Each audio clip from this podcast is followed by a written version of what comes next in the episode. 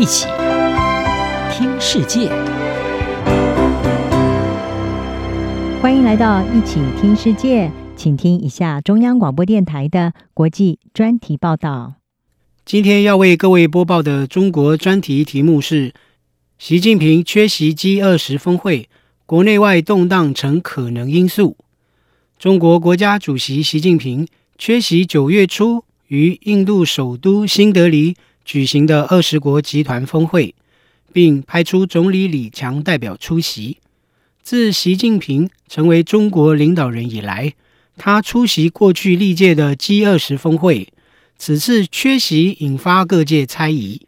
一些评论家将习近平缺席峰会视为一种故意的冷落，并认为理由与会议地点印度有关。美国政治杂志《外交政策》副编辑巴莫撰文分析，印度与中国的边境长期处于紧张关系，并在二零二零年升级成一场短暂但造成多人伤亡的冲突。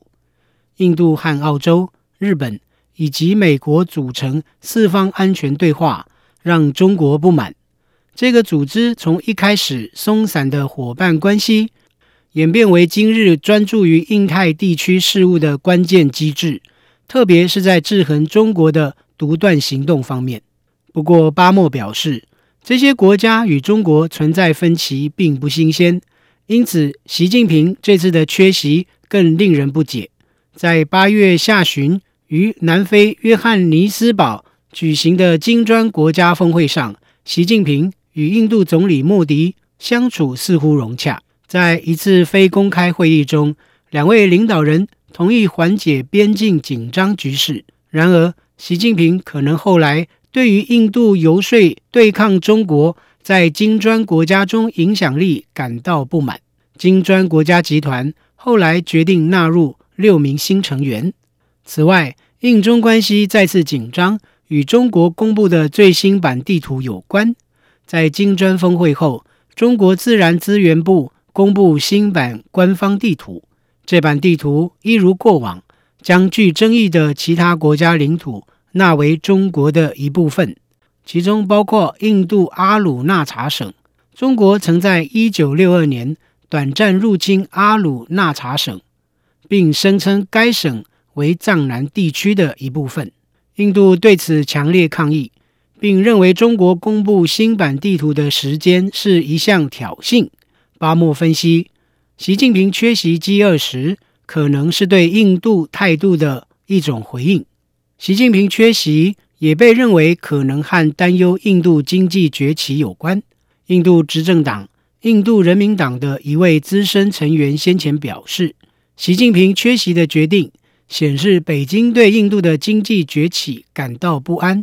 根据彭博调查，经济学家认为，二零二三年。中国 GDP 成长预估中值为百分之五点一，低于先前预期的百分之五点二，更接近中国政府较保守的百分之五目标。另一研究机构 Continuum Economics 的研究总监盖勒格认为，由于中国的住宅房地产投资下降，出口数值不佳，经济成长持续放缓。该研究机构预计，今年中国 GDP 成长只有百分之四点九。至于印度，今年第二季 GDP 成长率达到百分之七点八，表现亮眼。印度不但在去年超越英国，成为世界第五大经济体，今年并超越中国，成为全球人口最多的国家。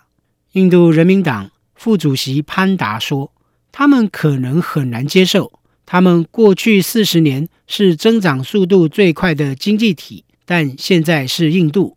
不过，习近平缺席 G20 峰会可能与印度并无关系。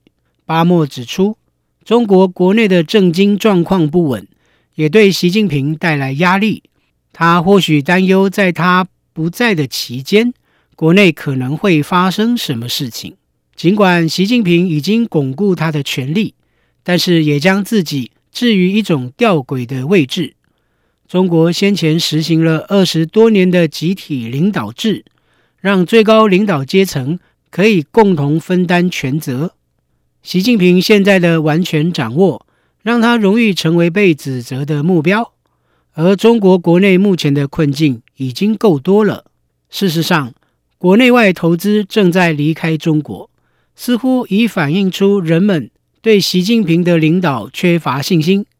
此外，虽然要看到中国高层政治的内部情况很困难，但有迹象显示出政治内部出现动荡。例如，中共前国家主席胡锦涛去年十月的中共二十大上，被带离会场，中国前外长秦刚神秘消失，以及最新的中国国防部长李尚福也已消失一段时间。在中国出现几十年来最大规模的公众抗议事件，以及经济明显下滑，习近平变得多疑似乎是合理的。这些都让他出国访问似乎更有风险。印度时报则分析。习近平此次缺席 G 二十也可能因为不想和出席峰会的美国总统拜登碰面。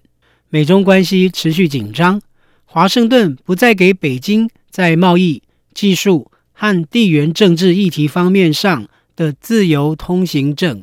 此外，自2022年巴厘岛 G 二十峰会以来，中国和俄罗斯对乌克兰的立场越发强硬。